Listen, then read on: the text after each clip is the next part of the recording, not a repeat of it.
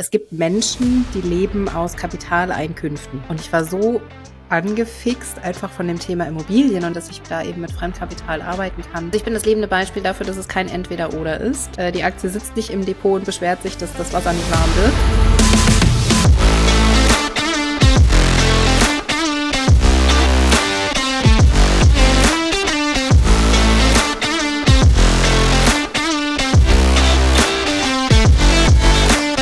Willkommen zurück beim Jungen Investor Podcast. Ich freue mich, dass ich heute Maike da habe. Manche oder hoffentlich viele von euch kennen sie wahrscheinlich als Mrs. Property von Instagram.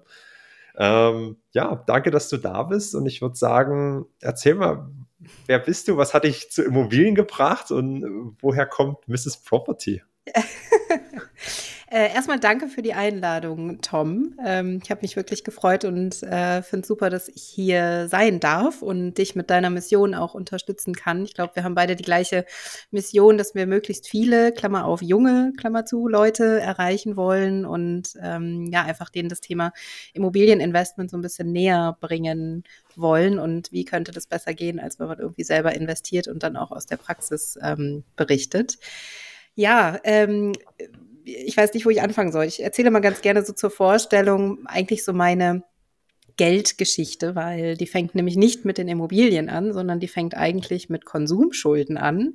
Ich habe in meiner, äh, ja, als ich dann äh, 2013 in meinen Beruf eingestiegen war, ich habe molekulare Biotechnologie studiert und bin dann in einem Chemiekonzern eingestiegen, ähm, habe da mein erstes Geld verdient.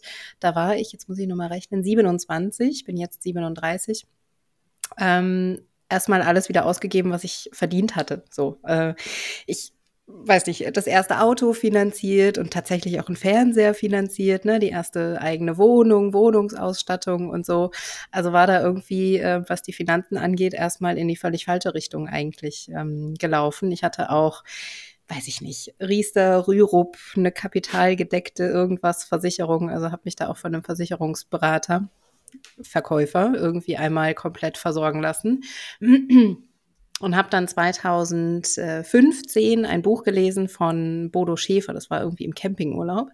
Ähm, Finanzielle Freiheit in sieben Jahren zur ersten Million. Ich weiß nicht, wer es aus deiner Community auch kennt, aber das war für mich äh, wirklich ein, ein Buch, das mein, mein Leben auf den Kopf gestellt hat, weil ich in dem Buch verstanden habe, ähm, es gibt Menschen, die leben aus Kapitaleinkünften. Jetzt mal unabhängig davon, ob das Dividenden aus Aktien oder Mieteinnahmen aus Immobilien sind. Aber es gibt Menschen, die keiner aktiven Arbeit nachgehen müssten, weil es andere Quellen von Geld gibt. Und das war damals in meiner Welt irgendwie was komplett Neues. Ich habe immer gedacht, ich muss studieren, hart arbeiten, viel arbeiten, ähm, und irgendwie da die Karriereleiter hochklettern, äh, um irgendwie ja gut über die Runden zu kommen. Ähm, und mir war nicht klar, dass Geld auch für mich arbeiten kann. Also das kannte ich einfach so aus dem aus der Familie nicht oder auch aus dem damaligen Freundeskreis nicht. Ähm, genau, und dann habe ich wirklich angefangen, mich mit meinen Finanzen zu beschäftigen. Habe das komplett durchstrukturiert von Haushaltsbuch über Budgets äh, für bestimmte Dinge, habe meine Konsumschulden getilgt, ähm, habe ja das Auto irgendwie vorzeitig abgelöst und so, äh, habe dann angefangen, meinen Notgroschen aufzubauen und habe dann 2017 mit 30 war ich schon 30 Jahre alt, äh, meine ersten Aktien-ETFs gekauft. Das war so dann äh, der erste Einstiegspunkt in das Thema Vermögensaufbau, Finanzen ähm, generell. Ich hatte aber schon auch verstanden, dass es sich irgendwie lohnt, sich weiterzubilden, in das eigene Humankapital auch zu investieren und äh, auch mal den Job zu wechseln und den Arbeitgeber zu wechseln. Ähm, ich habe dann erst intern im Konzern mich weiterentwickelt. Ich habe noch ein MBA gemacht, berufsbegleitend ähm, und war dann zuletzt in der Unternehmensberatung tätig. Also habe schon verstanden, okay, wenn ich viel Geld verdiene, kann ich natürlich auch viel Geld investieren und je mehr Geld ich investiere, desto früher bin ich dann finanziell frei, wenn man das so nennen mag. Ähm, ja, und dann, wie gesagt, lief irgendwie dieser Aktiensparplan, der ETF-Sparplan so durch und es war mir dann irgendwann relativ langweilig geworden, weil ich irgendwie so, ja, dann wird halt am ersten da die Rate abgebucht äh, oder die Einzahlung getätigt und sonst passiert irgendwie nichts.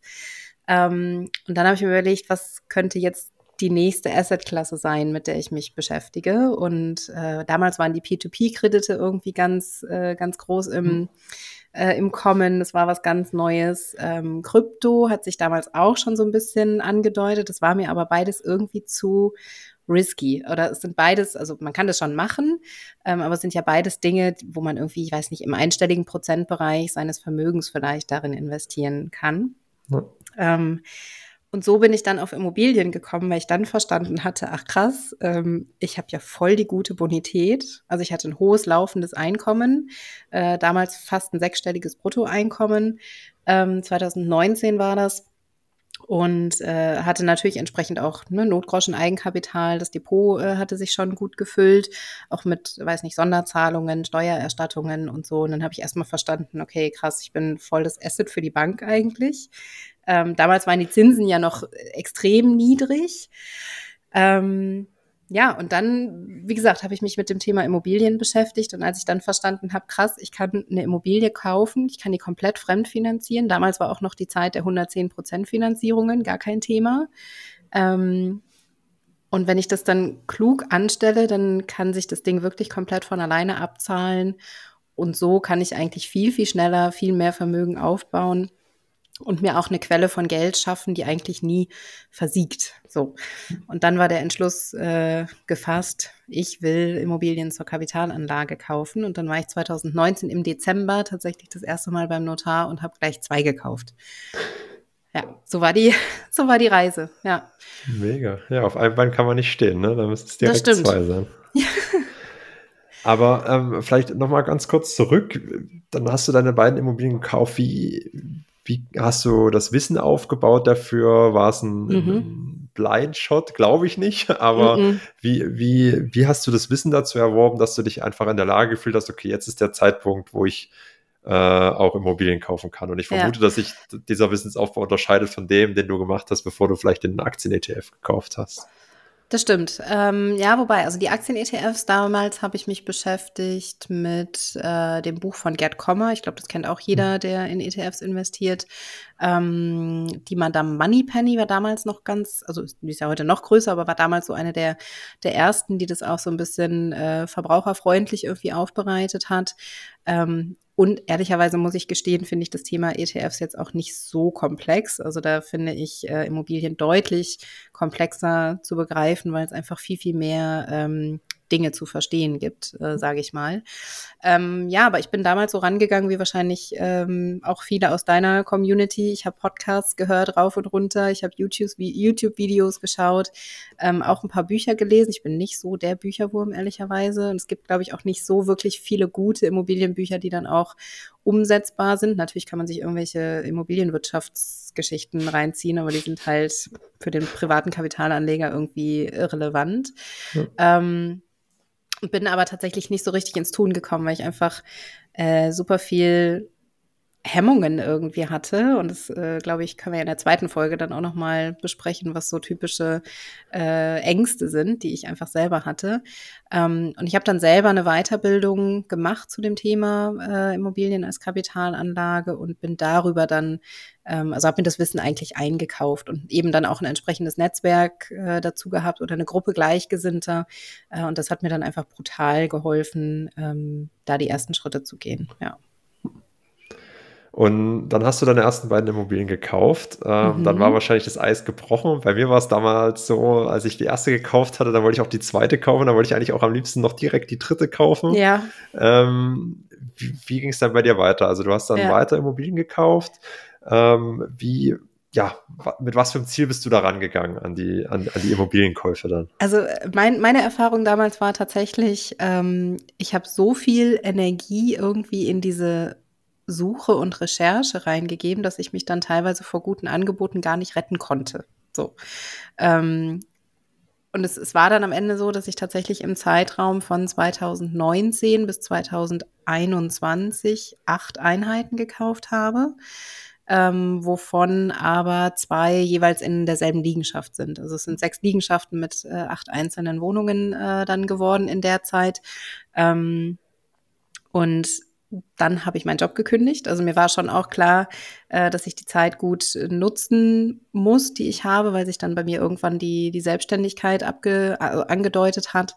Ähm, und das weiß, weiß nicht, ob das wirklich äh, alle so wissen, aber wenn man dann eben sein, sein gutes laufendes Gehalt äh, aufgibt und in eine Selbstständigkeit startet, dann ist es eben mit einer Finanzierung von der Bank erstmal schwierig. Ähm, also man braucht in der Regel mindestens zwei, besser sogar drei wirklich gute abgeschlossene Geschäftsjahre in einer Selbstständigkeit, um dann äh, der Bank gegenüber wieder eine Bonität zu haben. Und das ist jetzt bei mir dieses Jahr erst wieder der Fall. Also dieses Jahr will ich dann ähm, weiterkaufen. Ja. Wieder Gas geben.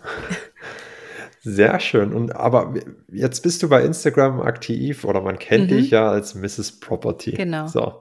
Ähm, wann ist das entstanden und vor allem, wie ist es entstanden? Äh, wahrscheinlich wie so viele Selbstständigkeiten da draußen, das war irgendwie mein Corona-Projekt. Also ich habe zu, zuletzt, wie gesagt, in der Unternehmensberatung ähm, gearbeitet und ich habe den Job auch echt wirklich geliebt. Also mit allem, was dazugehört, mit äh, Reisen und Hotels und viel Arbeit, intensive Arbeit, abwechslungsreiche Projekte, viel Arbeitszeit auch, also viel Stunden, die da reingeflossen sind. Ich fand das wirklich mega. Ähm, aber ja, mit der Pandemie hatte sich irgendwie dieser Job komplett verändert für mich. Und äh, alles das, was ich als Benefit irgendwie empfunden habe, ist dann weggefallen, was dazu geführt hat, dass ich dann ja meine ja, 60 Stunden plus äh, irgendwie zu Hause alleine vorm Laptop verbracht habe. Und das war irgendwie nicht das Gelbe vom Ei. Ähm, und ich war so angefixt einfach von dem Thema Immobilien und ich habe gedacht, es muss doch auch noch mal eine andere Art und Weise geben, darüber zu sprechen, wie es bis dahin der Fall war. Ähm, also viele verbinden ja Immobilien mit, äh, weiß ich nicht, Männer in dunklen Anzügen, ne, dicke Autos und Uhren und so dieses ganze Statusgedöns, ähm, wo ich so gar nichts mit am Hut habe. Und ähm, jetzt auch gerade als Frau, muss man auch sagen, war ich, glaube ich, eine der, der ersten, die dann damals auch angefangen hat. Und ähm, ich habe schon irgendwie gespürt, dass ich da was einfach machen will in dem, in dem Bereich. Also das Thema Immobilien als Kapitalanlage nochmal anders aufbereiten, einem anderen, einer anderen Zielgruppe, einem anderen Publikum irgendwie zugänglich zu machen. Und so habe ich dann im äh, September 2019 den Instagram-Account gestartet äh, und habe da tatsächlich relativ schnell viel Reichweite aufgebaut und da habe ich erstmal so über mein Dasein eigentlich als Investorin, mag ich immer gar nicht sagen, weil dafür ist es eigentlich noch viel zu wenig, aber ähm, Vermieterin auch geblockt, ne? Und ähm, das kam irgendwie extrem gut an.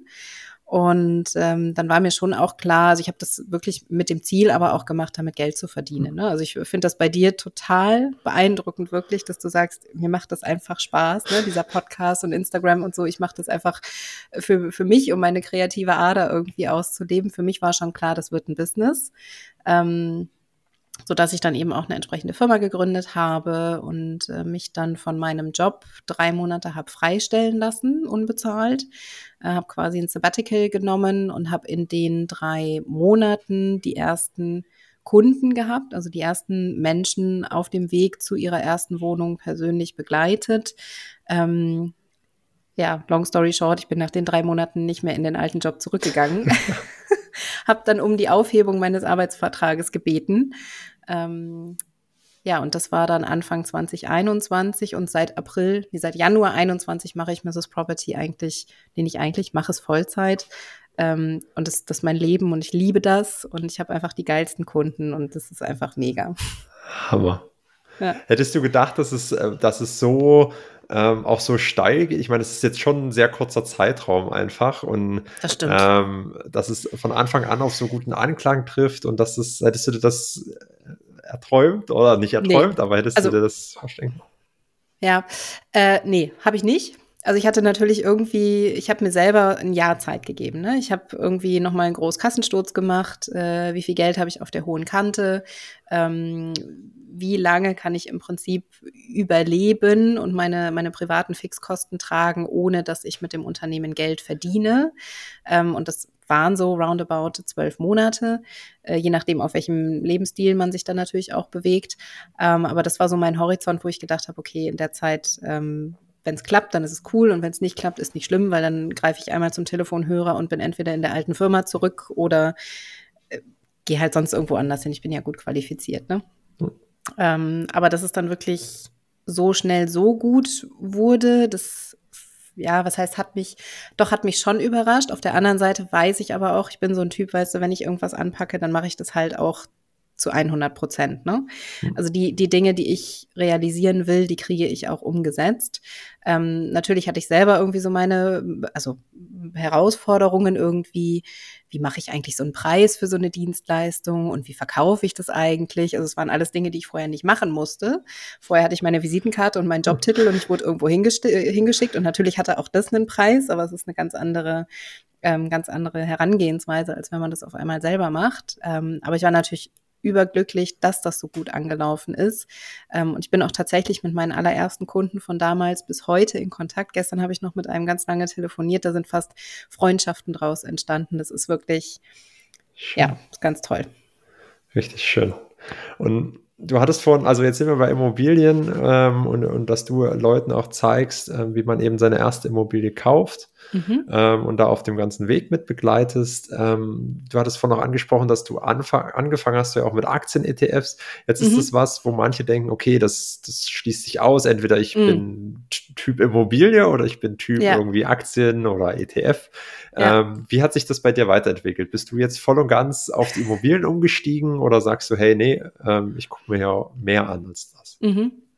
Also ich bin das lebende Beispiel dafür, dass es kein Entweder-Oder ist. Ähm, ich stehe voll hinter beidem. Also ich finde auch ein passives ETF-Investment hat seine absoluten Vorzüge. Ja, also äh, die Aktie sitzt nicht im Depot und beschwert sich, dass das Wasser nicht warm wird, sondern die ist halt einfach ja, ruhig. Äh, auf der anderen Seite muss ich natürlich in so ein Depot wirklich oder kann ich einfach nur mein eigenes Geld einbezahlen. Ne? Das ist ja das große Argument für die Immobilie, dass ich da eben mit Fremdkapital arbeiten kann, die Rendite auf das eingesetzte Kapital hebeln kann. Ähm, und deswegen, ja, finde ich einfach beides extrem interessant und auch relevant, auch gerade für die Altersvorsorge. Ähm, und also bei mir ist es eigentlich so, dass ich in das ETF-Portfolio zahle ich monatlich meine Sparrate ein. Und alles, was ich an einmaligen Zahlungen habe, das ist für mich Eigenkapital, das geht in Immobilien. Also so unterscheide ich das so ein bisschen.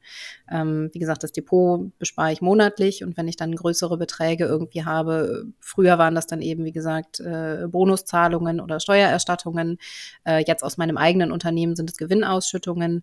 Ähm, wenn das dann wirklich fünfstellige Beträge sind, die ich auf einmal bekomme, das ist dann etwas, das äh, würde ich in Immobilien stecken oder werde ich jetzt weiter in Immobilien stecken. Und was es ja auch gibt, äh, verschiedene Möglichkeiten, das miteinander zu kombinieren, dass man entweder Wobei das geht erst ab äh, größeren Depots, wirklich ein Depot auch abtritt in Form von Eigenkapital und sagt, nee, ich bringe das Eigenkapital nicht in Cash, sondern ich bringe das in Aktien. Ähm, dann wird ein Risikoabschlag genommen, aber das funktioniert, dass man das so in eine Finanzierung für eine Immobilie mit einbringt. Ähm, und das andere ist, und das habe ich mir auch vorgenommen für dieses Jahr, also für meine nächste Immobilie, dass ich einfach ein endfälliges Darlehen vereinbare. Das bedeutet, dass ich äh, einfach über die Laufzeit immer erstmal nur die Zinsen zahle, aber keine Tilgung.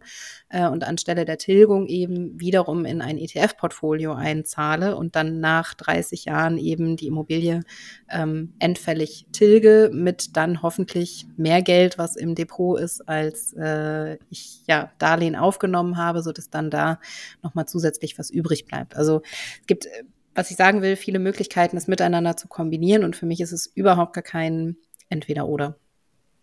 Okay. Und du hast jetzt schon angesprochen, was dein Plan für, für jetzt ja. das, dieses Jahr ist. Äh, das ist die äh, Frage, liegt mir auf der Zunge, ist, wo es hingehen soll, wo ja. du sagst, wo es mit deinen Investments hingehen soll ja. und äh, was du da mehr machen willst, aber natürlich auch, wo soll es mit Mrs. Property hingehen.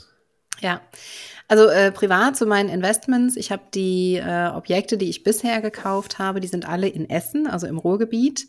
Äh, und die habe ich zu einer Zeit gekauft, da habe ich selber in Köln gewohnt. Und ich habe auch selber mal in Essen gewohnt. So ist quasi meine Entscheidung auf den äh, Investitionsstandort Essen gefallen. Mittlerweile wohne ich in München. So, jetzt ist Essen einfach mal dann über 600 Kilometer weit weg.